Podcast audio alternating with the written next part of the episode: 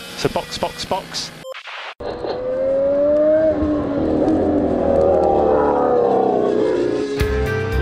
Conversion software version 7.0. Looking at life through the eyes of a tire hub. Olá, sejam bem-vindos ao episódio 74 do Box Box Box. O original. O meu nome é Eric Andriolo e hoje eu estou aqui com Aninha Ramos Ai, ai, ai, ai, ai. e Juliana Miyahara. Oi, gente. E a gente teve hoje a resolução, o final do maravilhoso campeonato, que foi assim tão, mas tão anticlimático quanto a temporada inteira, né? Foi um resumo. Max Verstappen é o campeão da temporada de 2022 e novamente o assunto do dia inteiro vai ser outra coisa. É, eu, eu fiz um post no Twitter hoje, um popular opinion, né? Ele não foi o, o cara da temporada. não, ele não foi nem o protagonista dessa corrida. Ele não foi o protagonista do campeonato dele. E não porque ele não tenha corrido bem, não porque Não. não, mereça, não porque a Red Bull não tenha feito um trabalho excelente. Tudo isso aconteceu. Só que outras coisas que aconteceram foram muito mais determinantes do que o trabalho que eles fizeram. Porque eles não precisaram nem se esforçar. Foi bizarro. Essa temporada inteira tá muito bizarra e eu achei extremamente anticlimático. Esse final, assim, tipo, que nem eles nem sabiam e a gente, na verdade, até agora não sabe. a gente vai definir nesse episódio se a gente sabe realmente se tá certo a pontuação, se não tá. Porque ficou o Max Verstappen com aquela cara de cu, né? No pódio, olhando aquela cara de Ah, bunda. foi pontuação, foi É. finalmente a FIA fazendo, dando uma punição em tempo hábil, o que ela não conseguiu fazer o campeonato inteiro, mas aí na última corrida, na corrida decisiva ela faz, por motivos óbvios. Ah, cara, o que eu tenho pra dizer é, coitado do fã do Verstappen que vai ter que aturar todo mundo falando de qualquer outra coisa, menos o Verstappen ganhando o campeonato. É, tipo, a gente. Tipo a gente. Eu li um tweet que falava que a FIA conseguiu problematizar os dois campeonatos dele. E é verdade, né? Porque Sim. isso ofuscou completamente o campeonato do ano passado. Isso não, né? A FIA, no caso, e as decisões que eles tomaram, o Michael Masi. E nesse ano a mesma coisa, assim. A gente. Que, quem não queria que ele fosse campeão logo, ou tava torcendo por outras pessoas. Ficou aliviado de não ter que ouvir o Horner falar no rádio de novo, né? Max Verstappen, you are the one. Mas assim, que droga, né, gente? Não é assim que você É. ganha um campeonato. Não é assim que se Horrível. comemora também. É, acho que esse ano foi um pouquinho melhor do que ano passado, Foi bem melhor. porque ele ia ser campeão de qualquer maneira, não fosse Uhum. Hoje, ia ser semana que vem. Uhum, não tinha de onde sem dúvida. fugir disso. Assim, a, a única chance do Max Verstappen não ganhar esse campeonato, e mesmo assim é possível que ele ganhasse, entendeu? Seria se ele morresse. se o Max. Verstappen morresse, ser um piripaque, ainda assim ele provavelmente ganharia. Ganharia porque a Ferrari ia, ia fuder tudo. É, não, provavelmente ganharia, porque não, não dá nem pra ter ponto suficiente direito pra chegar. Então, é esse nível, assim. Mas, pô, precisava ser tão cagado, entendeu? Precisava ser tão anticlimático, precisava ele ficar no alto do pódio lá segurando aquele negócio, com ninguém aplaudindo direito também, ou aplaudindo assim, tipo, ai caraca, virou campeão, ih caramba, campeão, sabe? Sem nenhuma comemoração, sem rádio. A galera, tipo, what the fuck, cara? O que tá acontecendo? Do nada, É. o cara é campeão. A gente achou que ele fosse ganhar metade dos pontos. Peraí. É uma loucura. Mas enfim, olha só. Parabéns, Verstappen. Parabéns, Red Bull. É, realmente vocês são os vencedores incontestes esse ano. Ano passado é outra história, mas esse ano ninguém duvida nem um pouco. Só que é uma pena que foi essa merda aí, né, cara? E não por culpa do Verstappen e nem por culpa da Red Bull. Não, de jeito algum. Eles fizeram o trabalho deles. Culpa da FIA, né? Culpa da FIA.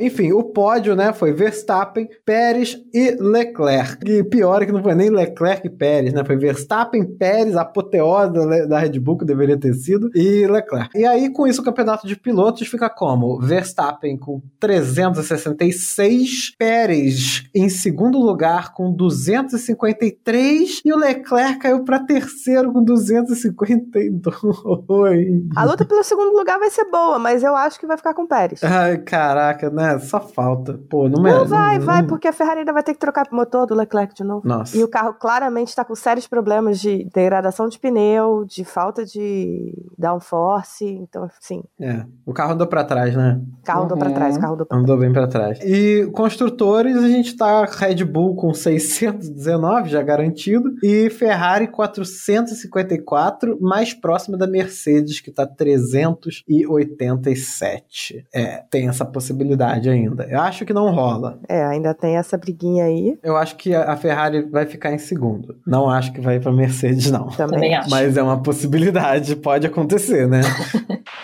Vamos falar logo da corrida, que a corrida teve 30 minutos, na verdade menos, né? E a gente tira ela logo do caminho, porque aconteceu meia dúzia de coisa, né? As pessoas trocaram de pneu, pelo menos, que foi interessante. Hamilton disputou com o Ocon pra caramba, o Ocon super defendeu, defendeu muito bem. O Leclerc defendeu melhor ainda contra o Pérez, porque o Leclerc estava sem pneu nenhum, nenhum. Não tinha pneu. O pneu dele era, era liso, liso já. Já tinha virado inteiro slick. Uhum. É, e em cinco voltas, deu cinco voltas com o intermediário e foi pro cacete. É Pra tu ver como a Ferrari tá problemática, né? Porque teve uma confusão nessa briga.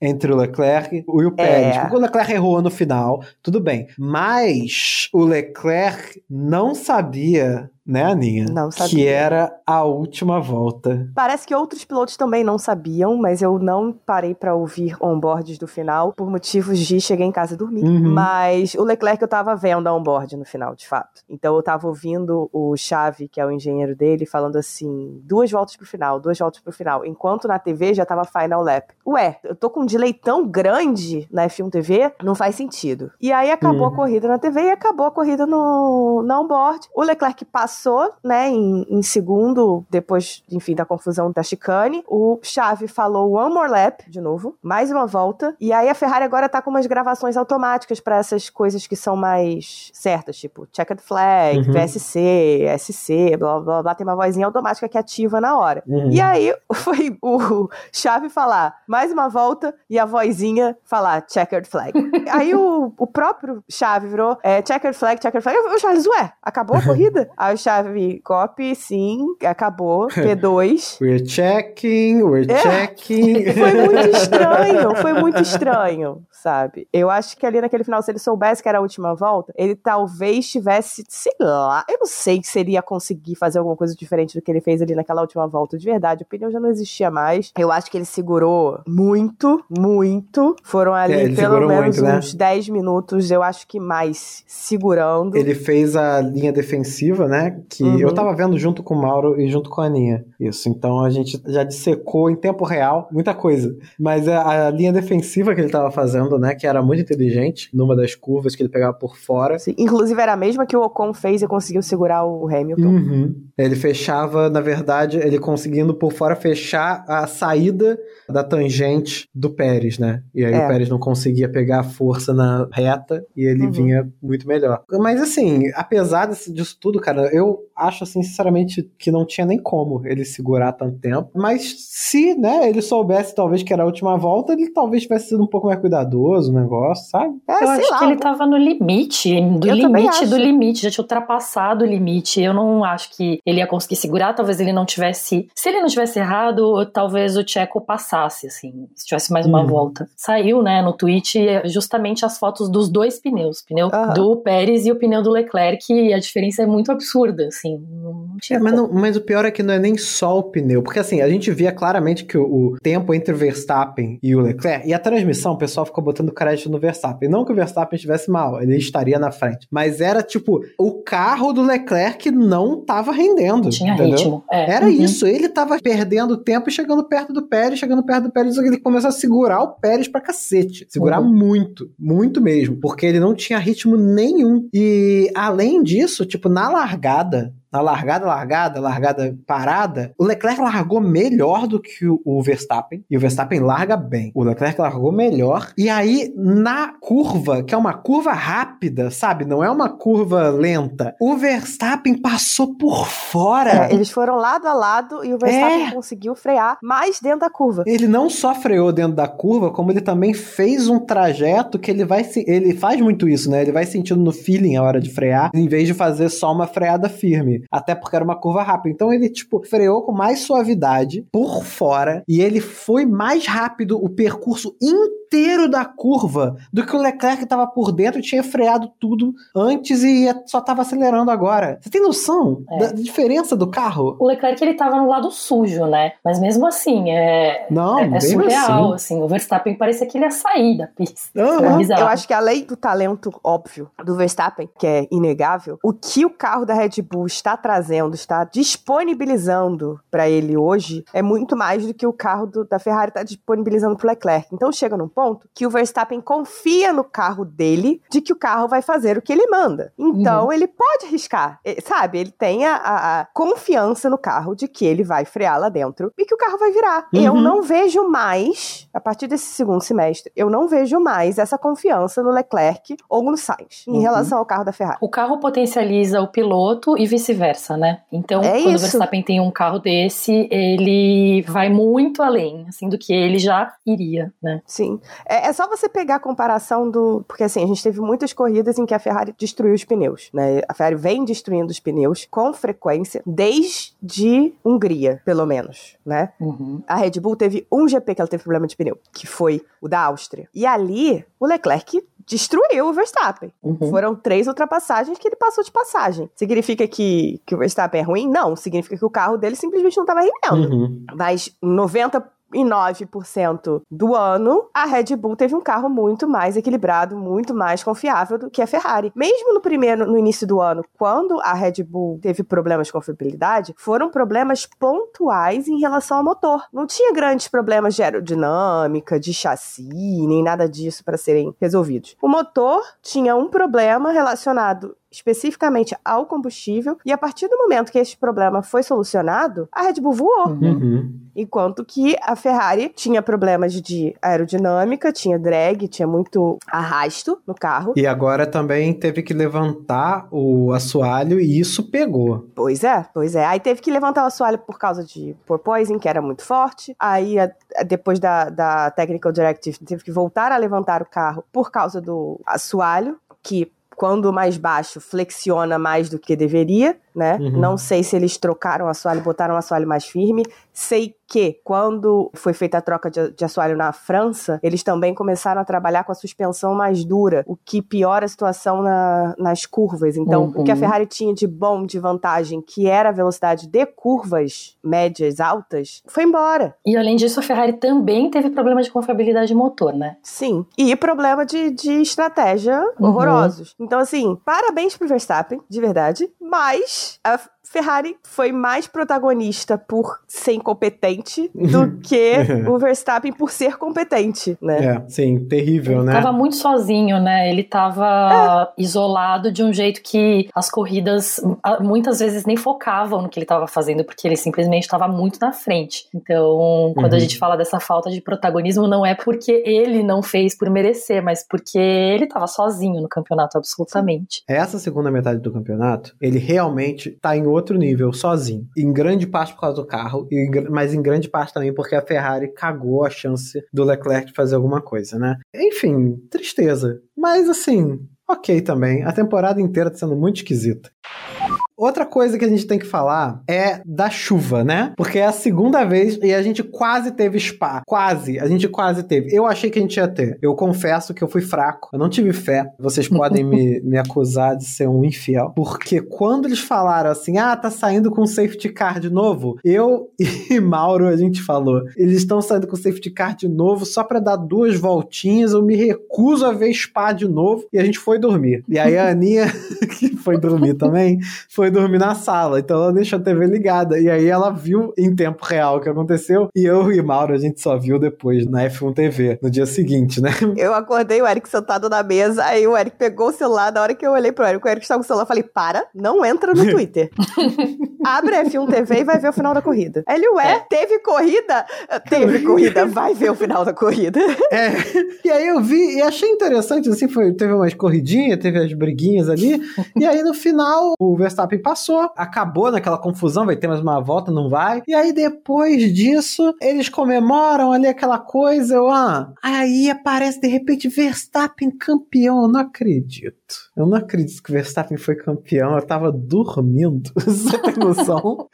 e Ele eu e várias outras pessoas que devem ter desligado assim que chegou na linha de chegada, sabe? Falar, ah, eu não vou ver o pódio agora, vou dormir, sabe? não ficou sabendo só no dia seguinte. Porque todo mundo tava achando que ia ser metade dos pontos.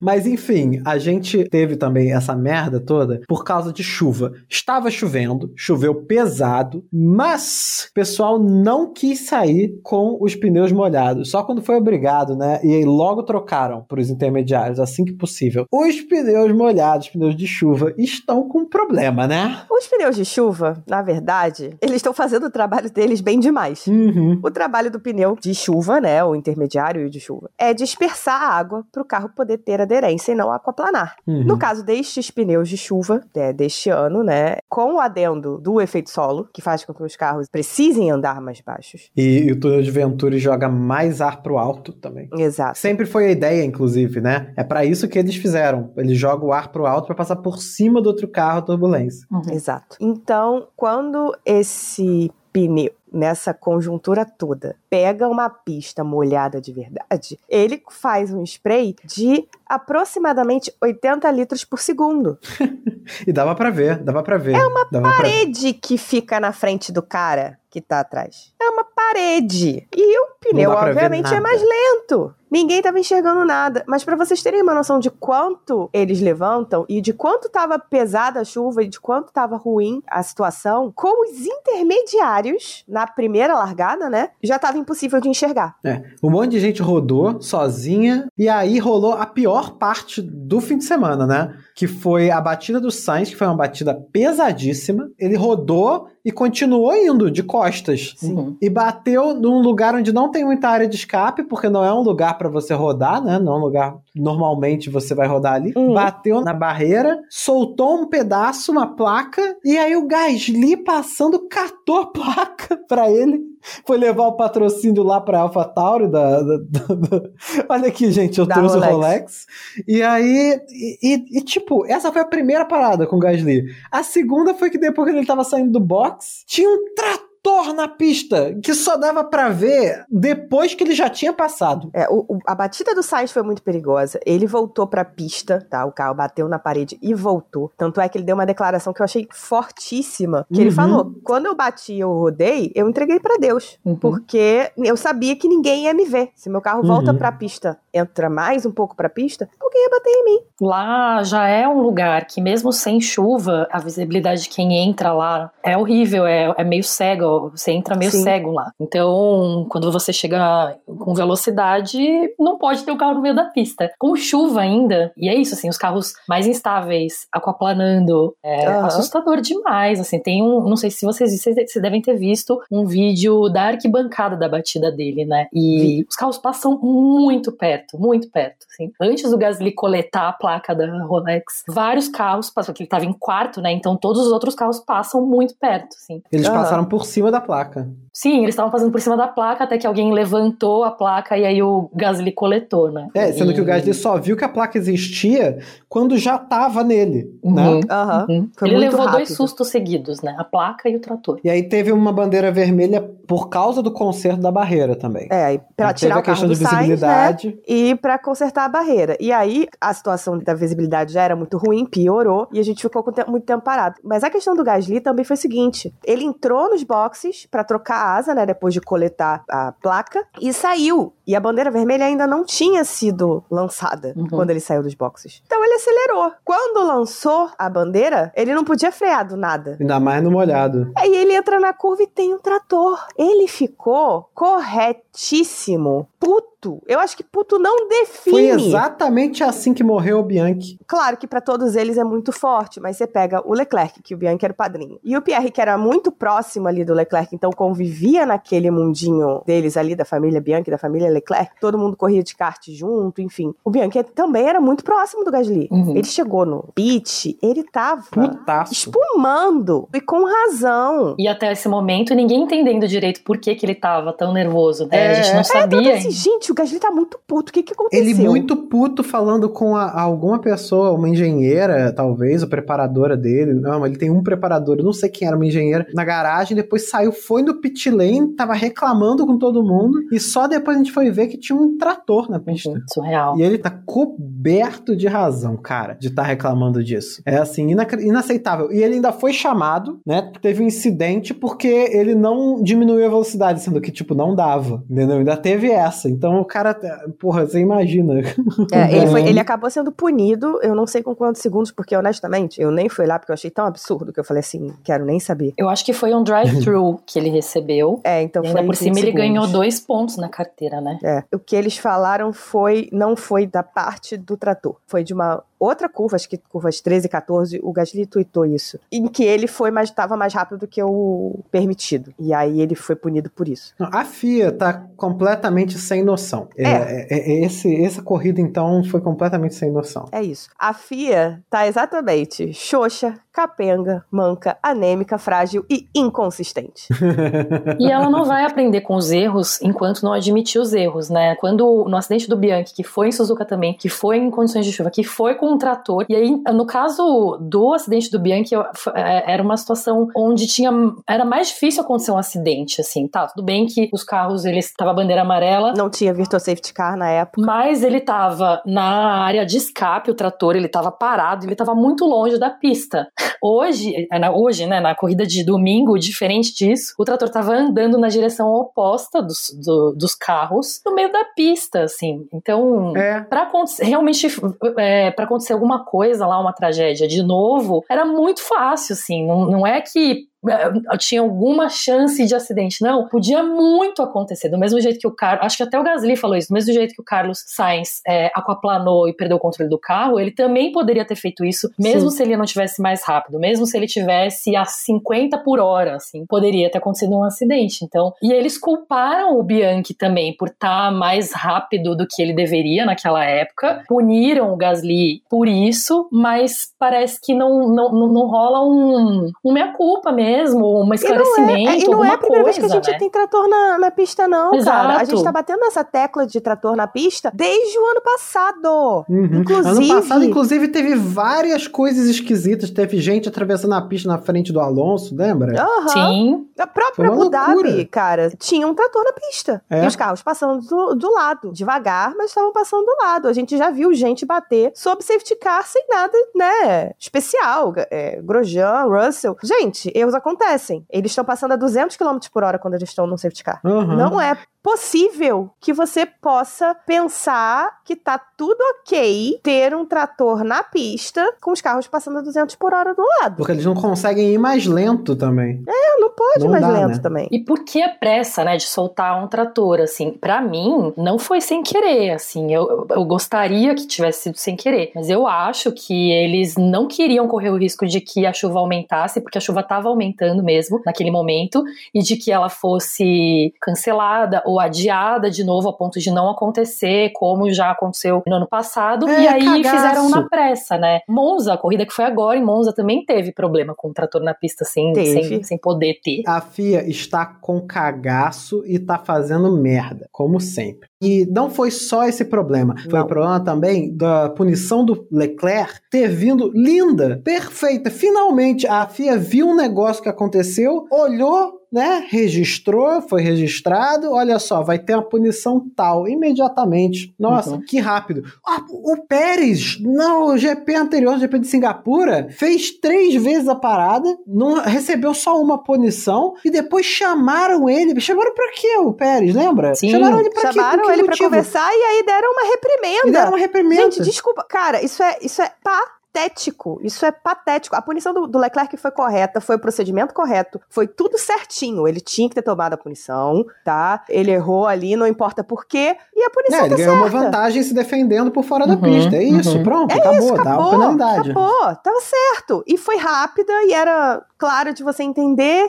Beleza. Mas a situação do Pérez também. Era claro, e também era só mudava olhar. resultado. Também E mudava também resultado. mudava o resultado. Sim. Que- quer dizer, você passa a temporada inteira tentando achar uma forma de punir sem mudar resultado, porque foi isso que eles fizeram, tá? É. A temporada toda. Quando tinha que fazer alguma coisa, por exemplo, na própria quali, gente. A gente não precisa Eu não longe. entendo qual é o problema de mudar o resultado. A quali do Japão, gente, desculpa, mas o Verstappen tinha que ter tomado uma punição. Não era pra reprimenda. Aquilo não foi snap nem aqui nem na casa do caralho. Não, não foi snap. Que snap? Não existe snap Ele ali. estava aquecendo o pneu. Ele tava e ele aquecendo o estava pneu e super errou. lento, sabe? E o Norris queria abrir a volta dele. Ele veio na esquerda, o Verstappen estava na direita, lento, ou seja, tinha todo, todo espaço pro Norris Uhum. passar, e de repente ele joga o carro todo pra esquerda. Uhum. O Norris, só com muito reflexo que ele botou o carro na grama aquela hora, né? Sim. Ele ah, botou não, na grama aí, e continuou. aí a galera começa, né? Começou a passada de pano. Ah, não, porque o Norris não tava em volta rápida. Foda-se, foi perigoso igual. E era uma sessão de classificação. Não, e Verstappen ainda falou que o, o- ai que absurdo o Norris tentar ultrapassar aqui. Ah, Verstappen, pelo amor de Deus. Aí o, aí o Horner Pelo vem. amor de Deus, ah, porque né, tem o cara? acordo de cavaleiros que não era pra passar, acordo de cavaleiros é Ah, que acordo de cavaleiros. O Horner de todas as pessoas não pode falar de acordo de cavaleiros. Ele é o primeiro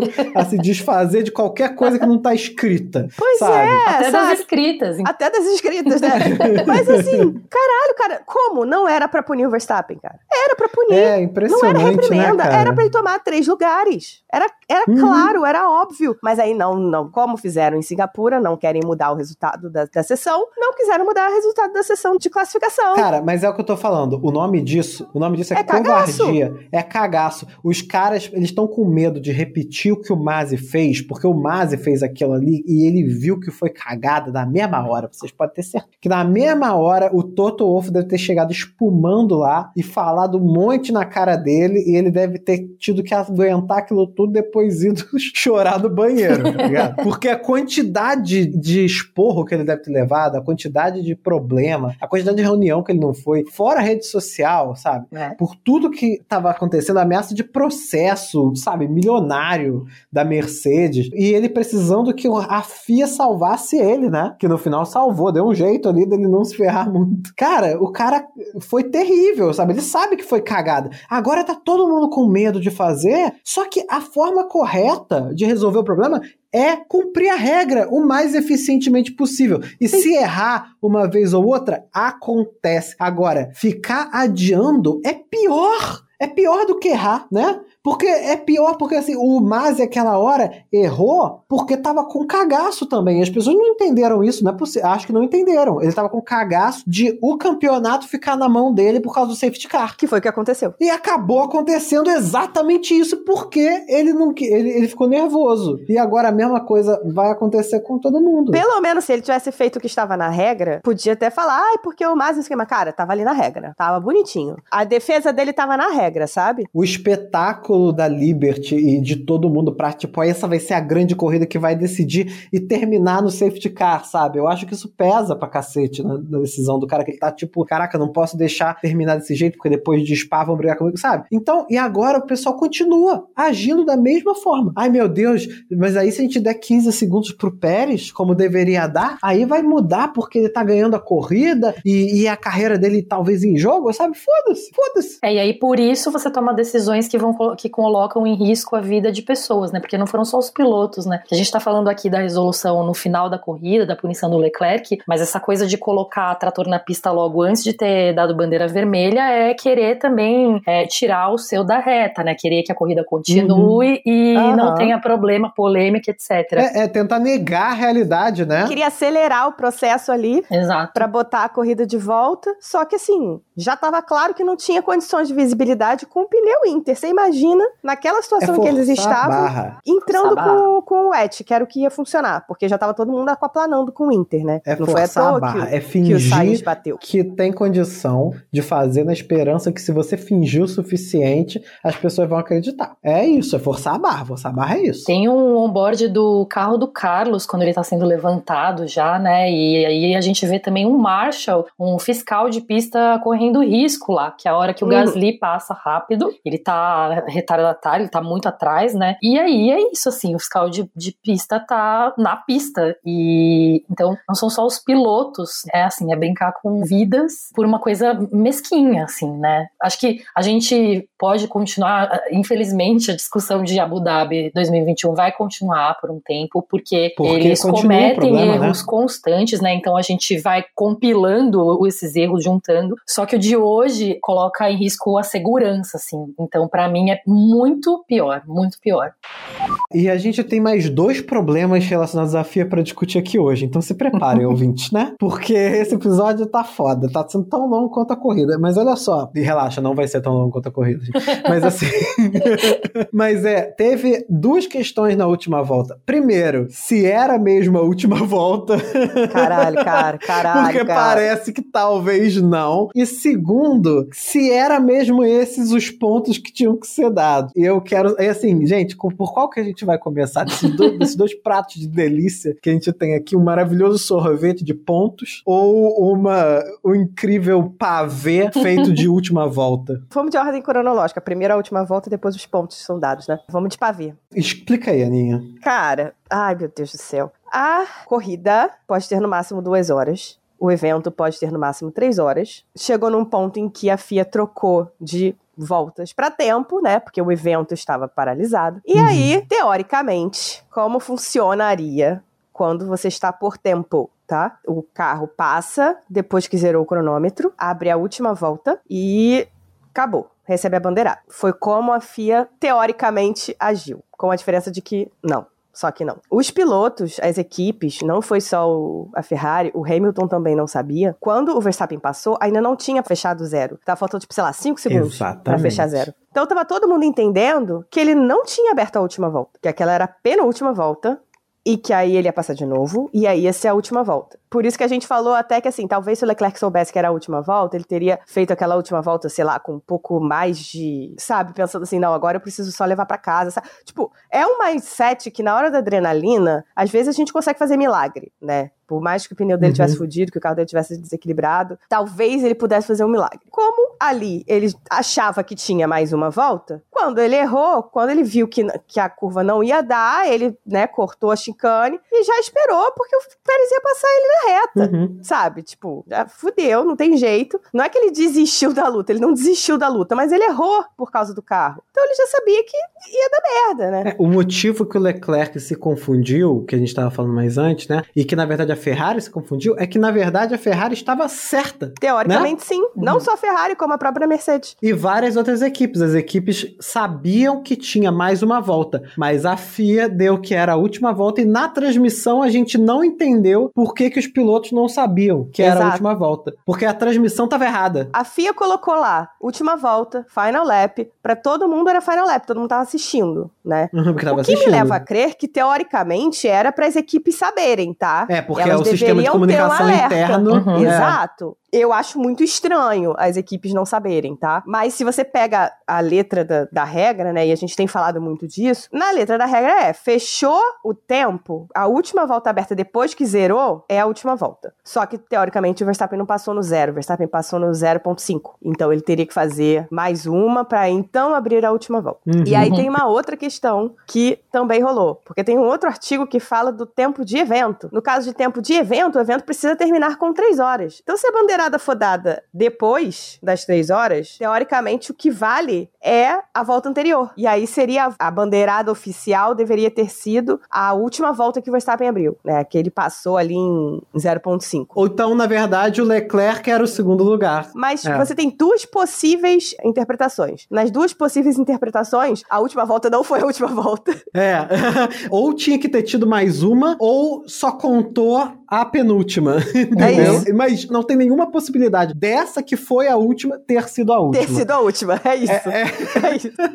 é isso, é isso. Por isso que é um pavê, entendeu? É um pavê de voltas. Elas estão Sim, é são camadas, ali, entendeu? É, é um sanduíche ali, a volta do meio é o recheio, e ela não deveria ser. Ela não deveria ser a principal em momento nenhum. Pois é. Gente, é assim, é completamente cagado. Completamente. E o fato de que se resolveu o campeonato nessa é pior ainda, porque teve a cagada dos pontos. O que aconteceu, pelo que eu entendi, os pontos são cheios, porque a corrida terminou em green flag, e esse é o regulamento. E estavam aparecendo os pontos cheios nos gráficos o tempo todo. Isso. E assim, todo mundo, apesar disso, estava na cabeça que, como vai ser só meio evento, vai ser só meios pontos. Isso inclui Uhum. os repórteres do mundo inteiro que falaram tudo errado, e inclui os pilotos das equipes, porque a comemoração foi uma comemoração de que só valeu meio ponto, então não tinha como o Leclerc estar matematicamente fora da disputa. E aí todo mundo foi surpreendido e não deveria. Foi isso que eu entendi. Sim, foi basicamente isso. É porque a regra mudou. Depois de, de Spa do ano passado, eles mudaram a regra. E aí você só conta, né, a metade dos pontos, enfim, proporcionalmente, quando a corrida termina sob safety car. É, suspensa, e quando não tem né? o cronômetro rodando, né? Essa coisa do vamos deixar o cronômetro rodando. É, a gente decide agora então, tá? Faltam 40 minutos pra acabar, pra dar lá as 3 horas, as 2 horas. E aí a gente coloca os carros na pista agora e é isso, assim. Só que isso também traz uma, uma possibilidade de artificialidade pro resultado, né? Porque, É tá, claro. beleza, então eu não quero que contabilize metade, eu quero que contabilize os pontos totais. Então vamos soltar eles agora, assim. Rola uma manipulação, né? E aí é um problema, né, gente? Porque se antes, se em Spa foi esquisito, a partir de, de Spa, então, fica, vai ficar mais esquisito ainda. Se eles precisam mudar de É. novo essa regra, né? Tem, Porque não, tem que a mudar. interpretação das pessoas da regra, pra mim, faz muito mais sentido, tá? Muito. Não tem como você separar quantidade de volta, tamanho do evento, vamos dizer assim, por terminou em bandeira verde e não terminou em bandeira verde. Não. É não ridículo. tem. Quer dizer, se tivesse feito É cinco ridículo. voltas, se eles tivessem completado cinco voltas, teria dado 25 pontos, de qualquer maneira. É, imagina. Exato. Uhum. Não tem Entendeu? o menor sentido. Aqui a gente não está criticando a aplicação da regra. A aplicação da regra foi correta. O que a gente está criticando é que a regra não faz sentido. Nenhum. É. Nenhum sentido. Ninguém imaginou a possibilidade de o, o evento só conseguir dar umas voltinhas no final, entendeu? Eu acho que quando ela foi feita, foi pensando assim, vai ser cancelado, obviamente. É. Todo mundo foi- ficou na cabeça com um quadrinho de divisão de ponto por quantidade de volta, Uhum. né? Que é um quadro que faz sentido. Só que ninguém atentou que tinha um, uma frasezinha assim, que agora eu não tô lembrando exatamente como estava em inglês, mas que falava no sentido de, no caso de a corrida não, não terminar em bandeira verde. Caso não seja possível terminar, se ela acabar suspensa. Se ela acabar Era isso. suspensa. Se o evento acabar em suspenso, aí a gente aplica esse quadro aqui. Uhum. O que deixa aberto que, se o evento não acabou suspenso, É, ponto cheio. é ponto cheio. Só que É. ninguém sabia disso, né? A própria Red Bull, acho que quando foi avisada, falou: não, peraí, acho que vocês estão errando, eu vou fazer a conta de novo. Não, gente, tá faltando um ponto, né? Não. É um- Aham. Bizarro, assim, bizarro. Teve até gente que Bizarro. reclamou da transmissão brasileira, né? Porque assistiu a transmissão brasileira, Reclamou, mas as reclamou. outras transmissões também não sabiam, Aham. né? O Max sentou na salinha do castigo, lá que pra mim parecia uma salinha do castigo, o- onde tinha o trono dele de campeão, também ainda confuso, assim. Até aquele momento ele ainda tava confuso. Não, o Max em momento nenhum foi permitido É. aproveitar o que estava acontecendo. Ele tava o tempo todo com as câmeras nele, ele pensando, caralho, que loucura, né? É, não caiu a ficha dele. Não caiu, não, caiu. Ele não Ele entendeu porra nenhuma. tava segurando aquilo ali falando, eu sou campeão, né? Beleza, duas vezes. Nossa, eu achava que ia ser, mas, pô, já? É. Assim? Nossa, nem suei. que, que sem graça, né? Porra. Que merda pra ele, que merda, Uhum. total que merda. Assim, eu fiquei realmente me sentindo mal por ele, que ele É. tava sentindo que merda. E, e por nada que ele fez, de novo, por nada É, que ele não. fez. Culpa zero dele, assim. O que ele e a Bom. Red Bull fizeram esse ano foi fazer o trabalho deles. Uhum. E aí? mas, mas, mas, ano passado, vamos, vamos, vamos, vamos, esse maravilhoso segue aí pra última treta do dia. Você pensou que tinha acabado com o sorvete ver? Não, porque a sobremesa final é um Budget Gate da Red Bull, que é outra cagada inacreditável. Que a gente tem certeza que vai acabar em pizza, né? Já que a gente tá falando de comida e agora eu tô com fome, é, Aham, a gente sabe também. que vai acabar em pizza, a gente só precisa saber qual vai ser o sabor. Ah. Cara, o que que é uma pizza austríaca? Pizza de chinês. Uma pizza de chucrute? Uma pizza de schnitzel. A gente sabe que Binotto, Toto Wolff e Zac Brown não estavam né, no Japão, eles não foram, Uhum. estão armando altas confusões juntos. Estão conspirando juntos. Também acho que não vai acontecer nada por causa de tudo que a gente já falou de novo aqui hoje, né? Eles não vão mudar resultado de nada. Explica brevemente pro pessoal, né? Budget Gate é o seguinte: descobriram que provavelmente a Red Bull gastou 5 bilhões de euros a mais do que o teto de gastos do ano passado. Pelo menos. Pelo menos 5 milhões. E assim, uma coisa que é muito importante a gente entender: esse dinheiro não tem como você dizer. Dinheiro é dinheiro. Não tem como você dizer que ele foi gasto em tal ou qual época. Porque é um dinheiro que pode ter ido tanto para o desenvolvimento do carro passado, quanto para o desenvolvimento do carro futuro. Mas é tudo o mesmo dinheiro, é tudo dinheiro abstrato. Então, se foi gasto 5 milhões ou mais no ano passado, a vantagem se estica até esse ano. É porque isso. o dinheiro que eles gastaram naquele ano não precisou gastar nesse, no desenvolvimento. E a Red Bull tava vindo com muito upgrade. E o Binotto, né, Aninha, já tinha falado que tava esquisito essa quantidade de upgrade que a Red Bull tinha. É, ele no início do ano em Imola, é, foi em Imola que a, que a Red Bull levou o primeiro pacote grande de, de upgrade, mas já tinha levado outros pequenininhos nas três primeiras. Uhum. Aí o Binotto falou assim, gente, se a Red Bull continuar nesse ritmo, eles vão estourar o teto orçamentário. Ele não falou assim, ah, eles estouraram. Ele Uhum, chamou a atenção pro fato estourar. de que tinha muito upgrade, que já tinha chegado na quarta corrida, e que se eles continuassem nesse ritmo, eles iam estourar, que não era possível que eles foi a continuassem época nesse que eles ritmo. estavam preocupados com a inflação também. Então esse comentário do Binotto faz sentido. Exatamente, porque o que estava acontecendo? O Binotto e o Toto estavam reclamando muito por causa da inflação, né? Uhum. Pra que a FIA desse uma adaptada no que tinha sido programado de teto, vamos dizer assim, dar um dissídio pra eles, Uhum. né? Pra poder acomodar a inflação que estava muito alta. Continua alta, inclusive, né? Uhum. Então, muito disso não era assim só sobre a Red Bull. Era também para mostrar para a FIA, né, para pressionar a FIA, de que era necessário aumentar esse teto, porque senão as, as equipes iam ficar limitadas. Se elas chegar no- na metade do ano, elas iam estar limitadas, porque com a inflação, o dinheiro não ia dar. Ponto. Então, o que estava rolando ali era para ser uma pressão em relação a esse ano, ao teto de gastos desse ano, etc, etc. Depois que foram entregues as contas de 2021, começaram a vir informações para a Mercedes. Pelo que eu entendi, foi vazamento de informação para Mercedes. A FIA está negando de todas as formas, tá? Mas vazou informação para Mercedes de que a Red Bull tinha entregue um relatório que poderia ter até 10 milhões de euros a mais do que o teto. Para vocês terem uma noção, o Binotto fez uma comparação quando saiu essa história, né? Que sem nem levar 10, com 7 milhões de euros a mais que eles tivessem, ele poderia contratar 70 engenheiros a mais para trabalhar no carro da Ferrari. Só isso. Só isso.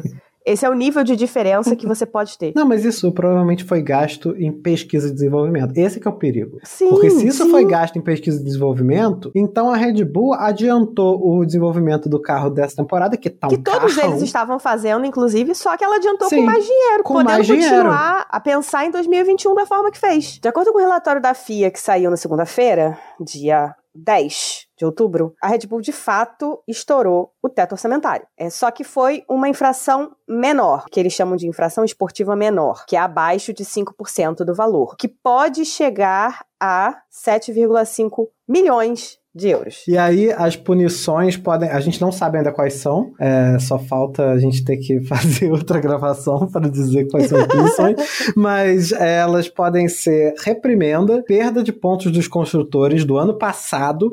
Perda de pontos dos pilotos do ano passado, suspensão em alguns dos GPs também do ano passado, que tudo é o ano relevante, né, onde aconteceu a irregularidade, limitação no tempo de testes de aerodinâmica, etc., ou redução do teto orçamentário. E aí eu acho que, sinceramente, o que faz mais sentido é a redução do teto orçamentário. Sim, o que eu imagino que deveria acontecer, né, é algo bem parecido com o que aconteceu com a Ferrari em 2019. Houve uma infração, ninguém sabe exatamente o que, que foi acordado, mas claramente a Ferrari foi punida. De alguma forma, a Ferrari foi punida. A Ferrari diz que não é culpada, que não tem nenhum tipo de condenação, que se ela fosse culpada, ela tinha sido excluída do campeonato, não foi. Mas houve um acordo em detrimento da Ferrari, que teve que praticamente fazer outro motor, quiçá fazer um outro motor do zero. Exatamente. E perdeu um ano por causa disso. Perdeu um ano, perdeu muita potência, o carro foi aquela, aquele desastre, enfim. Então, se a Red Bull de fato ultrapassou, e parece que ultrapassou, eu acredito que o ideal seria o mais correto, né? O ideal, não é o ideal. Mas assim, o mais correto seria que ela tivesse punições que dessem um resultado próximo que aconteceu com a Ferrari em 2020, que ela É. perca o próximo ano, já que o 2022 tá, tá fechado, sabe? É,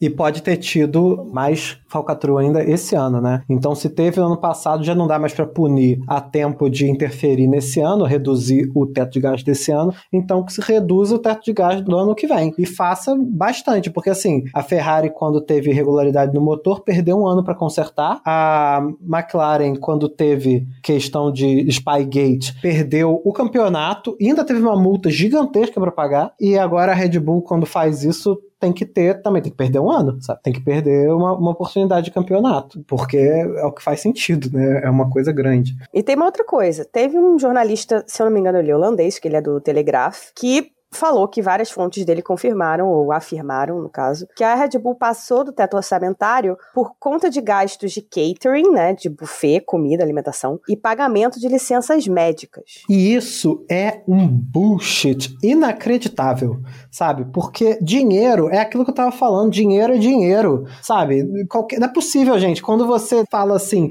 ah, eu passei das minhas contas esse mês porque eu comi no McDonald's aquele dia. Não, tipo, você poderia não ter feito outra coisa também. O fato de que essa foi a última coisa, o que já tinha, não faz diferença na sua contabilidade. A ordem dos fatores não altera o produto. Então, se, tipo, já tinha gastado tudo que tinha que gastar e aí depois passou com catering e licença médica, é porque gastou demais em pesquisa e desenvolvimento, gastou demais em salário, gastou. Entendeu? Sim, é, Não é- tem é bem essa. complicado. E tem uma outra questão também que eu fico muito assim, cara, isso é muito bullshit, isso é muito, foi muito vazamento da própria Red Bull pra esse cara pra poder transformar meio que, que em piada, sabe? Porque óbvio que vi- virou meme, né? Porque, gente, o teto é geral. Tá? O teto não divide por área, não fala assim, ah, em pesquisa e desenvolvimento você pode gastar até 50 mil, em catering você pode gastar até 20 mil. Não, não existe isso. Eles tinham 148 milhões de euros para gastar em N coisas. Como eles gerenciam essas N coisas, é problema deles. Isso, se, isso é puramente gestão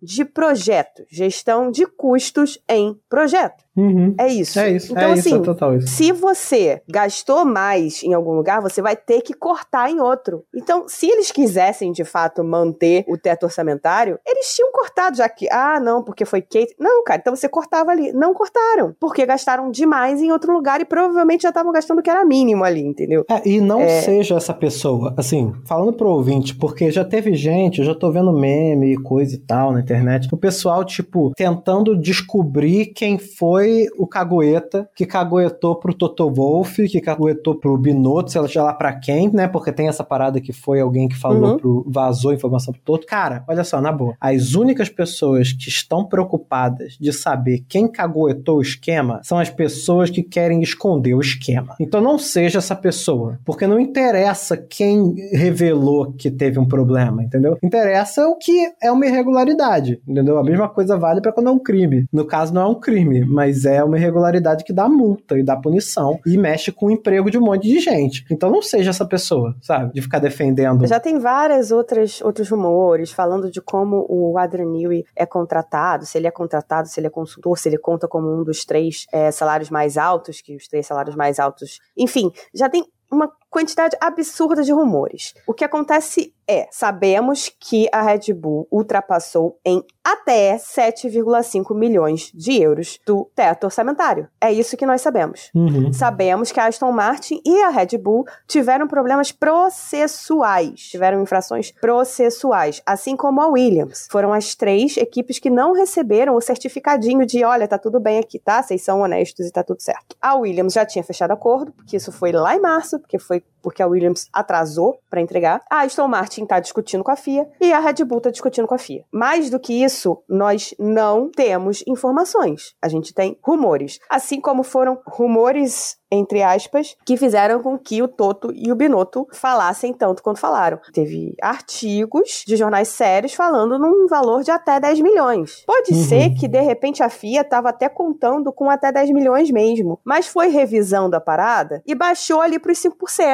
para baixo de É. 5%. Pode ser, não é, não é uma coisa impossível, não. De repente, o cara que escreveu no Corriere isso tinha a informação correta Mas, não se esqueçam, a FIA era pra ter entregue esse resultado na semana passada. Era um processo, você pode contar que tem contador e advogado da Red Bull lá justificando cada coisinha. Falando, não, não, mas isso aí. E alguns vão ser acatados, sabe? Alguns vão Sim, ser alguns acatados, vão é fazer normal. sentido, alguns vão estar certos, sabe? Algum acontece, né? É. Então, tem muito rumor rolando, muito rumor que fazia sentido, muito rumor que não fazia, muito rumor que foi desmentido, outros que foram mantidos, mas a informação que a gente tem é essa, até 7,5 milhões de euros a mais para Red Bull. E aí, o problema que está sendo levantado, e que eu vi algumas pessoas indignadas com razão na internet, é que é o seguinte: esse esquema do teto de gastos é um esquema que muda a Fórmula 1 para melhor. Todo mundo sabe, sabe? Porque vai permitir que continue havendo in- inovação, mas que os que vão muito na frente não se distanciem a ponto de não ter mais competição. Então, aqueles que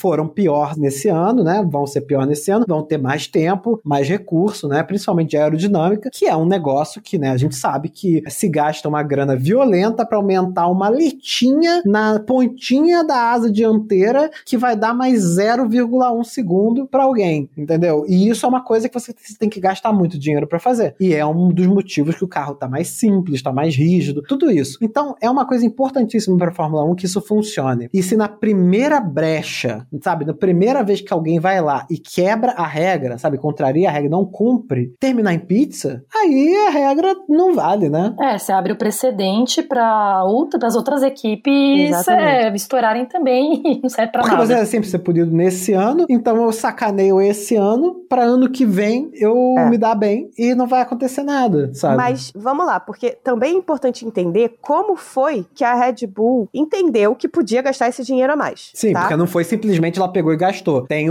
uma interpretação que faz sentido. Ela fez uma interpretação da regra que fez com que ela pudesse gastar esse dinheiro a mais. Uhum. Tem a ver, eu não, não entendo direito, gente. É uma jogada funciona, financeira. Mas é uma jogada financeira com as três companhias da Red Bull. Que a Red Bull tem três companhias: tem a Powertrains, tem a Red Bull principal e tem uma outra. São três CNPJ, vamos dizer assim. Uhum. Foi uma jogada financeira em que eles foram dividindo os gastos por companhia. E aí na essa conta jo- dava certo. Na conta explicitamente falando, né? aqu- Aquela mais rígida da, da interpretação Exato. normal da regra, ia estar tudo nos conformes. Só tá que nos isso conformes. acontecer, tinha uma coisa rocambólica acontecendo atrás na contabilidade. Né? Exato. Contabilidade criativa. E aí, quando a Red Bull entrega esse relatório, a FIA fala: Ô, ô, ô, peraí, mas isso aqui que você botou aqui não devia estar aqui, não. Isso aqui Uhum. devia estar incluído aqui, aonde conta pro teto. Isso aqui também, isso aqui também. E aí é essa soma que pode chegar a aproximadamente 10 milhões de euros. Aí o Marco falou que são seis pontos que estão sendo questionados. Que Caralho. se a FIA levar dois desses pontos, eles estão ok ainda dentro da regra. Levando os seis, eles passam 10 milhões. Que é mais do que um minor, é, uma, uma infração mínima. Minor breach, né? É uma infração baixa. Porque aí também é outra discussão. Uma infração baixa, infração mínima de teto de gastos, 5%, é 4, muita 5 coisa. milhões de euros. É muita coisa. É Uhum. muita coisa. Que é dinheiro para cacete. 5% de qualquer coisa, gente, aprendam isso. 5% de qualquer coisa que é muito dinheiro é muito dinheiro, sabe? 10% é muita coisa. A gente joga board game, né, Aninha? Eu tenho um Aham. amigo que é o rei das probabilidades. Toda vez que, às vezes, a gente pega, alguém compra alguma coisa, algum item, uma carta, e fala assim: ah, você ganha mais um de 10, sabe? Ele sempre olha e fala: caralho, bom pra caralho, é 10%, Uhum. sabe? 10% é muita coisa. E 5% também, não parece pouco, mas mexendo com recurso, com dinheiro, sabe? É coisa pra cacete. É, 5% de 100 milhões de euros é coisa para cacete. É coisa pra cacete, porque é, é tipo, eles tiveram mais essa fração, né? Uhum. Mais 5% do total que eles já tiveram. É uma grande vantagem, assim, eles gastaram Exato. mais que o primeiro lugar. Se for confirmado, né? Vamos deixar claro que a gente pode estar falando tudo isso e no final não sei nada disso. Mas final, se for no final confirmado, a é FIA isso. falar, não, tá tudo bem com essa divisão aí que vocês fizeram. É, pois é. Pode ser que a FIA fale isso. Pode ser. O Toto, o Binotto e o Zac Brown estão movimentando muito para que não seja. Mas o próprio Binotto já falou que espera que não vai dar em nada, tá? É. E se não der em nada, vai ser muito ruim, cara. Vai ser muito ser feio. ruim. Vai ser muito feio. Mas além disso, tá? Tem a questão de que se eles usaram esse raciocínio em 2021, eles provavelmente estão usando esse raciocínio em 2022. Isso, que é pior ainda. Então, assim, eles passaram 2022 inteiro usando esse raciocínio. As outras equipes não usaram esse raciocínio. Porque, porra, aí, sei lá, a Ferrari pega a Ferrari Styles, que é a, a empresa de, de moda, e bota o desenvolvimento, o design do carro pra, pra empresa de moda, pô. Entendeu? Uhum. É, é esse tipo de coisa. Eu tô, eu tô aqui fazendo uma comparação absurda, mas é mais ou menos esse tipo de coisa que tá sendo alegado que foi feito pela Red Bull, tá? E aí, ninguém usou esse tipo de coisa em 2022 e a Red Bull, na verdade, teve dois anos de vantagem. E pega mal, porque destrói tudo aquilo que a gente tá falando desde sempre. Tipo, a gente não pode reclamar com a Red Bull, porque fizeram um trabalho deles, o carro tá maravilhoso, mas agora a gente tá pensando, porra, mas será que o carro tá maravilhoso por causa de 5 milhões de pesquisa e desenvolvimento Pois ano é. passado? E mais, talvez, dinheiro adicional esse ano? Não tem como não pensar isso, entendeu? E Pois aí é. não é uma questão de pontos no, no campeonato, é uma questão da integridade também do esporte. Porque aí vai abrir a porta pra todo mundo fazer, cara. Ponto. Porque, é claro, vamos lá. Ninguém aqui tá falando que as outras equipes são santas. Todo mundo, com certeza absoluta, achou um loophole, né? Achou uma Achou um jeito de dar uma maciada, de algum jeito. Achou um jeitinho de gastar um pouquinho mais. Mas eu acredito, pelas reações gerais, que esse jeitinho de gastar um pouquinho mais deve ter sido, sei lá, um milhão de euros. Que faz diferença? Faz. Mas não faz tanta diferença quanto sete ou Eu dez. acho que nem tanto. Eu acho que é mais uma questão do tipo, ah, só pra arredondar, tá ligado? É. Porra, isso aqui vai arredonda isso aqui, sabe? É, isso aí eu exato. acho que pode ter rolado. Agora, 5 milhões de euros é bastante coisa. É bastante coisa. Aí veio outra questão que deixou a FIA de jeito, assim, com uma imagem mais feia ainda em relação a- ao Budgetgate. Era pra eles terem dado a resposta na semana passada, né? Na, Era Uhum. dia. Não vou lembrar agora se era quarta ou quinta-feira. À meia-noite lhe contarei um segredo. É, era tipo isso. E era uma data que eles tinham programado há meses. Não foi tipo, ah, não, a gente começou a investigar agora e aí na semana que vem a gente te dá um parecer e aí não deu tempo e a gente vai atrasar. Não, não. Eles deram essa data lá em março, quando eles começaram a receber os relatórios e começaram a fazer auditoria desses relatórios. Aí começaram a sair as notícias, começou a, a pressão do- da Ferrari, começou a pressão do Mercedes, McLaren, papapá. Vazou a informação toda. E aí chegou no dia: não, não, a gente não vai dar a resposta, não. A gente vai dar a resposta na segunda-feira. Ficou muito com cheirinho de que eles queriam esperar o final do campeonato, que o campeonato estivesse fechado pro Verstappen, pra qualquer coisa que eles fizessem não afetar o campeonato do Verstappen. Ficou muito esse cheirinho de, de- desse cagaço deles de mexer com o resultado, Uhum. sabe? Como eles fazem claramente no dia a dia com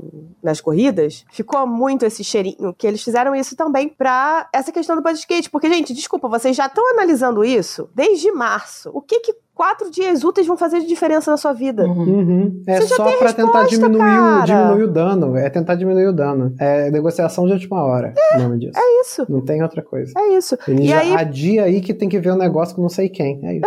E aí, cara, porra, fica feio demais. Você é o, é o governing body de um esporte que, teoricamente, é pra ser o mais avançado, né? E é o mais caro do mundo. Cara, e não tem como não dizer o seguinte: o pior disso vai ser, na verdade, pro próprio Verstappen, tá? Porque as duas temporadas que ele foi campeão vão ser conhecidas como temporadas completamente questionáveis. Uhum. Porra, o cara, ele já foi campeão duas vezes e as duas vezes a gente vai ter que ficar na dúvida. Não, mas será que se fosse assim, numa situação justa, sabe? Entendeu? Porque Sim. a gente sabe que se não tivesse o erro da FIA, o Hamilton, tirando um ato de Deus, sabe? Caiu um raio em cima dele, teria sido campeão Porque no era, ano pro- passado. pro- porque era ou pra ter a bandeira vermelha, e aí todo mundo ia trocar de pneu. Aí o É. Verstappen ainda tinha chance. Ele Mas tinha uma se chancezinha. Fosse, é, se fosse seguir a letra da regra, né? Não tendo dado É. a bandeira vermelha, era pra terminar em safety car e o, e o Hamilton era campeão. E aí, então já teve essa. Então, tudo bem, o Verstappen, o Verstappen não roubou, roubaram pra ele. A gente não vai reclamar do Verstappen aqui porque correu pra caralho no passado. Sim, E não, aí- ninguém reclama do Verstappen, Verstappen. do piloto, do que ele fez. Tudo o que ele fez, ele fez bem e foi E merecido. nesse caso, nem da Red Bull, que fez a estratégia correta. A estratégia foi: caso aconteça um milagre, já trocamos de pneu. E deu Exato. certo, aconteceu um milagre. né? Exato. Então tá certo. E esse ano agora tá sendo assim: o Verstappen ganhou numa corrida completamente irregular. E ainda por cima tem a possibilidade de que o carro tivesse trapaceado. E nessa vez, de novo, ele fez tudo que ele tinha que fazer. Assim, Ele duvido muito que o Verstappen esteja sabendo de qualquer coisa contábil na Red Bull, né? Pois é. E assim, isso vai ficar, independentemente do que acontecer, tá? Isso vai ficar muito tipo o motor ilegal da Ferrari, sabe? Uhum. Não deu em nada, não foi punida, teoricamente, né? É, ninguém sabe É. o que, que deu naquele acordo, papapá, mas todo mundo fala que o motor de 2019 era, era legal. Você começa a ter Uhum. uma discussão sobre 2019, as vitórias da Ferrari, blá blá blá blá. Ah, mas tinha o motor ilegal. Uhum. Aí você vai começar a ter a mesma coisa com essa porra desse carro desse ano da Red Bull. Pois é. Ah, não, mas o carro era ilegal. Com a semelhança de que realmente rolou uma falcatrua aí em todos esses casos. E assim- aí, com a diferença de que a Ferrari não teve campeonato nem de construtores nem de piloto em Não, não, não 2019, né? teve. Então. Pois é. Da Ferrari isso não alterou nada, né? Não alterou absolutamente nada. É, mas pelo menos nada. não mancha, né, o, o campeonato de ninguém, né? Do jeito que. Não, Não tô falando que vai manchar, mas fica uma maculazinha lá, né? Fica um asterisco. Não, mancha, mancha, mancha. É. Desculpa, gente. Desculpa, fãs, fãs do Verstappen, assim, não é, não é, não é pra sacanear vocês, mas assim, na, na moral, manchou. Já tá manchado. Já são dois E não manchados. tem a ver com ele, sabe? Fique muito claro. É. Pois é. Não tem a ver com ele, tem a ver com a Red Bull, com a FIA. Eu acho que, olha só, é a segunda vez a gente tem, esse podcast tem dois anos, duas temporadas, é a segunda vez que a gente faz um episódio de decisão de campeonato que tem que ser isso, a gente discutindo um bilhão de falcatrua. É foda, né, Triste, cara? né? Bom, e pra finalizar, a gente tem aqui uns updates que tá tudo acontecendo, né? De repente resolve o campeonato, todo mundo tá dormindo, e aí tem piloto chegando. Resolveu finalmente quem vai ficar na Alpine e vai ser o Pierre Gasly. Ah, Então. Isso aí, Pierre Gasly indo pra. Assim, todo mundo já sabia que era isso que ia acontecer, já tem algum, pelo menos uma semana, né? Mas podia ter sido o Ricardo, e o Ricardo agora parece que não vai estar na Fórmula 1 ano que vem. Tudo pode mudar, mas parece que é isso. E o Nick De Vries é que vai ocupar o lugar do Gasly na AlphaTauri. E esse aí se fudeu. Olha, honestamente, esse aí fez a pior escolha que ele podia ter feito. De verdade, assim. Não lembro com quem que eu tava conversando, acho que foi com a Cibs. Ela é muito apaixonada por Fórmula E, ela tem feito coberturas de Fórmula E pro Entre Fórmulas. Ele foi campeão da Fórmula E, né? E o pessoal da Fórmula E tem um pouquinho de ranço dele, porque ele sempre falou da Fórmula E como o que ele tá fazendo enquanto ele não conseguia chegar na Fórmula 1. Você falou fatos. Ele sempre falou fatos, né, gente? E aí. Vai tomar porrada do pessoal da Fórmula E. Ué, mas Aí- os carrinhos de controle remoto devagarinho, porra, naquelas pistas estreitinhas ali, você vai falar que tá no mesmo nível de Fórmula 1 e Fórmula Indy? Não vai, né, Então, cara? assim, ele tinha, teoricamente, né, tudo rumores, mas ele tinha duas opções. Ele tinha a Williams no lugar do Latifi e ele tinha a AlphaTauri quando o Gasly, de fato, começou a, a, a negociar com a Alpine. Eu acho que o olho cresceu pra AlphaTauri, que tem, normalmente tem um carro melhor do que o da Williams, né? Uhum. E aí, num curto prazo, a AlphaTauri é melhor pra ele, de fato, porque ele vai correr com um carro que é melhor. Só que agora ela, o AlphaTauri tá um lixo e não tem garantia. É, não tem garantia. No, no longo prazo, é zero garantia. Porque assim que um dos júniors se entender com, com o carro na F2, alguém for campeão, alguém aparecer, sabe? Tem o, o Hauger, que é muito bom, teve muita má sorte na F2 esse ano. Enfim, cara, pro Horner tirar ele é um, um piscar de olhos, Uhum. sabe? Porque ele vai sempre valorizar a escola dele. Não, e o Marco, que é quem toma conta da, da academia da Red Bull, vai, ele sempre prefere, ele sempre coloca em primeiro lugar a galera da academia da Red Bull. Então tá ferrado. Pois é, eu acho que a Williams era uma, uma opção melhor pra ele. Eu vivo falando que eu queria que o Ricardo fosse pra Williams, porque eu acho que o Dorilton Capital, né, o pessoal do Dorilton Capital tá capitalizando a Williams e é, pode não ter sido maravilhoso, mas a gente vê um resultado, sabe? É, é Esse o ano o carro não é tá, tão ruim. tá impedindo agora. Eu acho que a Williams podia estar melhor, exatamente. Não maravilhosamente bem, mas, poxa, o álbum fez umas corridas muito boas, sabe? Então, Uhum. eu acho que vai ter evolução na Williams de longo prazo, não é de curto. É de longo prazo. E se ele compra o projeto, assim como o álbum comprou, cara, ele ia ficar lá até ele não querer mais. Ele ia desenvolver aquele carro, ele ia desenvolver aquele projeto. É por isso que eu, eu acredito que era uma boa pro, pro Ricardo, por exemplo. Mas talvez a Williams não, não queira desembolsar o que o Ricardo quer ganhar, né? Também tem isso. E aí, por último, nós temos mais um campeonato que se conclui de uma forma completamente errada, né? Que é a W Series. Jamie Chadwick, campeã da W Series. Todo mundo já sabia, porque ela tá correndo uma categoria que não é pra ela, ela tá correndo com os Mirim, né? As Mirim, no caso. É, tô falando com a Aninha que é igual botar o Hamilton agora na F2. Ele vai limpar o chão com a cara de todo mundo que tá lá. É, o Hamilton ou o Verstappen, que seja, sabe? Porque não é a categoria pra ela. E a, a W Series tinha mais três corridas pra fazer, mas acabou o dinheiro. E aí não sabe ainda como. Disse que vai, com certeza, né? A, a pessoa responsável, que eu esqueci o nome, mas tudo bem. Falaram que vai pagar os prêmios pra todo mundo, mas não sabe como ainda. Porque ainda tem pagamentos pra receber. E que as pilotas ficaram assim, tipo, é, é isso que a categoria sempre encontra, né? Todo mundo promete um monte de coisa e não vem o dinheiro e eles não conseguiram terminar. Mas o campeonato valeu, porque teve sete corridas, precisava de seis. Então o campeonato tá valendo. E a Jamie Chadwick ganhou o campeonato, ainda sem dinheiro de prêmio e sem ponto na superlicença. Então aí vocês discutam aí se a W Series tem futuro, né? É, é muito complicado, cara. A situação da, da, W Series é muito complicada. Não tem apoio, não fez o que se propôs a fazer, sabe? Era uma ideia muito legal para tentar promover essas mulheres, né, essas garotas, que tem muita gente muito nova, muita menina nova. Pra elas irem é... pra Fórmula 3 e Fórmula 2. É, e, e realmente ser parte da escada. E para fazer com que elas chamassem atenção para elas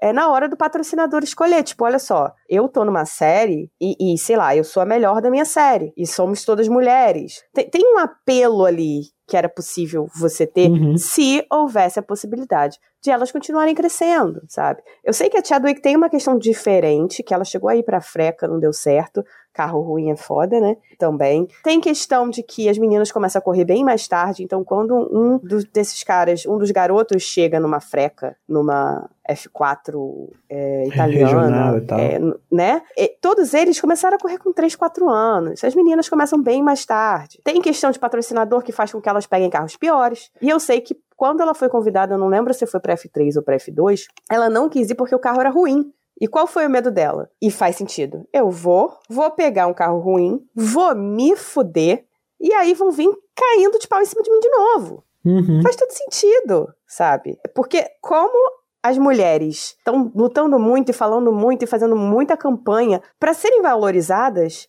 se uma chega e não dá certo, o que é completamente plausível, porque é, o carro é ruim, porque ela não tem patrocínio, porque ela não é boa, também pode ser. Mas tudo isso vai englobar só o ela não é boa o suficiente. Não, Vou e não é só todo isso o resto também. do contexto. Eu sabe? acho que tá, tá a discussão de o que fazer no automobilismo, né, com as pilotas, é uma discussão que tem que ser feita e não está sendo feita direito. E o pessoal já quer pular para conclusão, entendeu? Porque a gente viu aí, saiu uma matéria, acho que foi mês passado, sobre a Chadwick dando até opiniões sobre questão de preparo físico. Porque tem essa dúvida, né? O, o, o desgaste físico dos pilotos de Fórmula 1 é muito grande. Será que uma pilota que entre lá, ela consegue ser campeã? Ou será que ela não consegue ser campeã? Entendeu? Será que não, não é possível? Será que a gente precisa de uma categoria de ponta feminina? Será que não? A gente não sabe, porque não tem dados para isso e não tem uma discussão desenvolvida sobre isso, de fato. A gente só tem muito pouca coisa, muito pouca evidência. E o pessoal já quer resolver, já quer se desfazer da W Series ou transformar ela na Fórmula Indy feminina, sabe? Que é uma,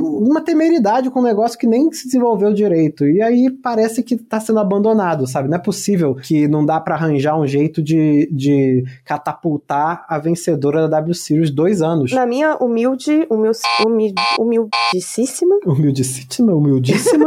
Não sabemos. Humildíssima, humildíssima opinião. A FIA não tá interessada. Uhum. Ponto. Porque se a FIA tivesse interessada, colocava a campeã do ano da W Series, isso desde, desde o começo, tá? Num carro médio, não precisa ser um carro bom, mas um carro médio, também não vai botar num carro bunda da F3 ou da Freca, sabe? E pagava. Porque não necessariamente a pilota vai ter patrocínio. E essas séries são caras. Não é barato correr lá. Não é barato. E aí você pega uma pilota que tá ali e dificilmente tem patrocínio porque os patrocinadores estão todos olhando para os campeonatos de kart para todos os meninos que são muito mais meninos do que meninas correndo, também tem essa questão da quantidade, tá? Acho que com o tempo, com as mulheres se apaixonando mais pelo automobilismo, tendo mais liberdade para correr, isso pode modificar também um pouco, podemos ter mais mulheres no kart, na base, enfim, para fazer esse caminho todo, né? Para poder desenvolver esse uhum. caminho. O problema também tá na base. Mas os patrocinadores estão olhando pros caras, pros garotos, não estão olhando pras meninas. Então, cara, pega, bota uma menina, uma das meninas que ganhou, né, a campeã de um ano, pra correr num carro médio e chamar atenção sabe? Quando você começar a fazer esse movimento, o patrocínio vem porque vai estar tá dando atenção, aquele campeonato vai passar a ter importância, que hoje ele não tem importância, ele sozinho Ele é só um negocinho que às vezes rola antes da Fórmula 1, né, para quem tá lá e quem tá afim de ver. É, foda. é assim, é, infelizmente ele não tem importância na, na cadeia da FIA, na cadeia do desenvolvimento da, dos monopostos europeus. Ah, e também não tem graça nenhuma você ter uma pilota como a Jamie correndo com essas garotas que estão começando. Não tem graça Pois nenhuma, é. cara. Porque você tá vendo o,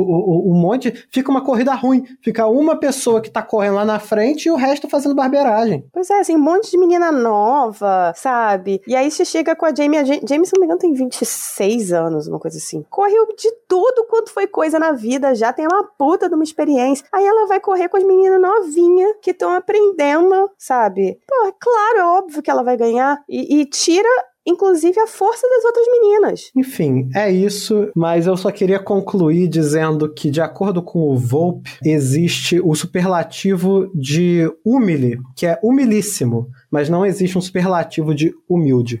Então você teria que falar muitíssimo humilde. Muitíssimo humilde, então tá bom. E agora vocês todos receberam educação em português, tá vendo? Box, box, box é cultura. É cultura. Vamos pra nota? Vamos pra nota, vamos pra nota. Como sempre, a gente vai dar as notas para os 10 desgraçados que chegaram na frente nessa corrida dos infernos e entre a gente em ordem alfabética. Peço a gentileza dos participantes, por obsequio, serem céleres e ligeiros, porque a gente já está estourando a paciência de todo mundo aqui. Minhas notas foram as seguintes. Pro Verstappen, eu dei. Eu tinha dado 9, mas eu vou dar 10. Eu acho que merece 10. É porque o, o- eu tinha dado 9 por causa da classificação dele foi muito anticlimática também. Mas, porra, fiquei com pena. Então, toma aí 10. Pérez 10 também. é, é, correu muito bem. Acho que passou o Leclerc assim também por mérito. É, Leclerc 10 pela defesa, excelente defesa de, de excelente piloto. Ocon também 10 pela boa defesa que fez contra o Hamilton. Hamilton 9 porque, sei lá, esperava um pouquinho mais. Vettel 10 porque, porra, o cara mandou muito bem em Suzuka, né? Ele mostrou que ele ainda sabe como é que corre lá, muito bem. Alonso, dei 8, não brilhou muito também, e perdeu pro Vettel no final o racha, né? Rolou um racha entre os dois e o Alonso perdeu. Russell 6, acho que não devia estar em oitavo lugar. Latifi 10, Gotifi, né? Finalmente está em vigésimo no campeonato de 20 pilotos. Tchau, Latifi, vai com Deus. E Norris, nota 7. Não que seja muito culpa dele, assim, claramente as McLarens não existem na chuva, né? Mas nota 7 aí pro Norris e é isso aí. Bom, Verstappen 10. Já faz 75 anos que eu dou 10 pro Verstappen, mas é isso aí, gente. Ele não errou, tudo perfeito. Bicampeão, 10. Pérez 9, só porque ficou um pouco aquém dele mesmo. Acho que ele fez uma bela corrida, mas um pouco menos do que o Verstappen. Leclerc dei 8 porque ele errou e aí custou as chances de ele ainda disputar o campeonato. Eu entendo tudo que a gente já falou aqui sobre desgaste de pneus, etc, etc. Mas enfim, ele errou. Ocon 9, defendeu como um leão, né? Foi muito bem nessa corrida. Hamilton 7, porque ficou preso atrás do Ocon, e aí, né, a gente pode discutir a diferença entre os carros e tudo mais, mas ele não conseguiu brilhar, assim, não fez muita coisa. Vettel 9, só dei 9 por causa do erro no começo da corrida, mas assim, ele se recuperou Uhum. muito bem. Foi pro Q3 fazer uma coisa que ele não fazia fazia muito tempo, então foi Ele, ele Q3. manteve um recorde, hein? Isso é um recorde Sim, que ele vai sim. levar. De nunca ter ficado fora do Q3 em Suzuka. Suzuka. Mesmo com esse carro horroroso.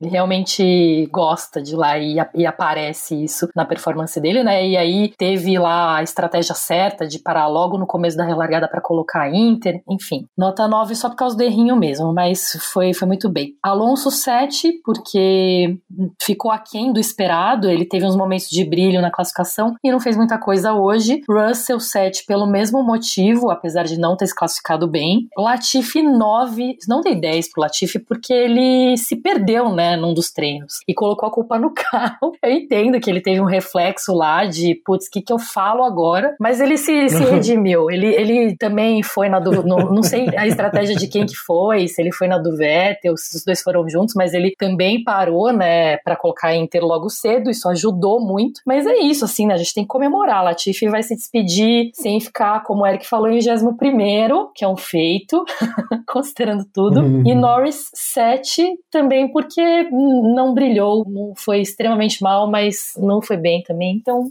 sete. Isso. Parêntese, o Latifi, pô, o, o, erro dele não foi assim nada absurdo, né? Não foi um erro de perícia nem nada. Foi uhum. só que ele se enganou, porque ele não corria nessa pista há dois anos, né? Sim. Eu acho que nunca correu nessa pista, inclusive. Ele nunca correu na Fórmula 1 nessa pista. Ah, é verdade. E aí ele se enganou sobre o traçado, não dava para ver nada, não dava para ver nada, tava chovendo.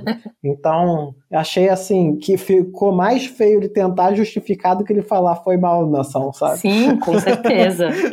Mas eu, eu até entendo ele também no reflexo ter soltado aquela desculpa, porque tá tão desmoralizado que, é, sei lá, coitado. foi autodefensivo, assim. Foi, foi, foi. o Latif ficou. Ele tá sofrendo muito, apesar de é. ninguém realmente detestar ele como pessoa. Ninguém, né? Todo mundo gosta não tem dele. como. Então vamos lá. Minhas notas. Primeiro lugar, Verstappen, nota 10. Fez o que tinha que fazer. É isso. Campeão do mundo, com todos os méritos. Em segundo lugar, Pérez, nota 9. Porque ele tava com o carro dois segundos mais rápido do que o Leclerc. Só foi conseguir passar porque o Leclerc errou na última curva. E logo na, no início da corrida, o Leclerc e o Verstappen abriram uma distância surreal dele logo de cara. Então, o ritmo dele tá sempre abaixo do do Verstappen. E é, é uma pena pra Red Bull. Uh, em terceiro lugar, Charles Leclerc, nota 10. 10, ele largou melhor que o Verstappen, perdeu ali na, naquela. Eles disputaram, né? Por carro a carro naquelas duas primeiras curvas, foi maneiro pra caramba. Perdeu na tração, acontece, o carro do Verstappen é melhor nisso, não, não adianta. O Verstappen tem mais confiança para fazer aquela freada. O erro do final, eu acho que assim, era pra ele ter sido passado muito antes,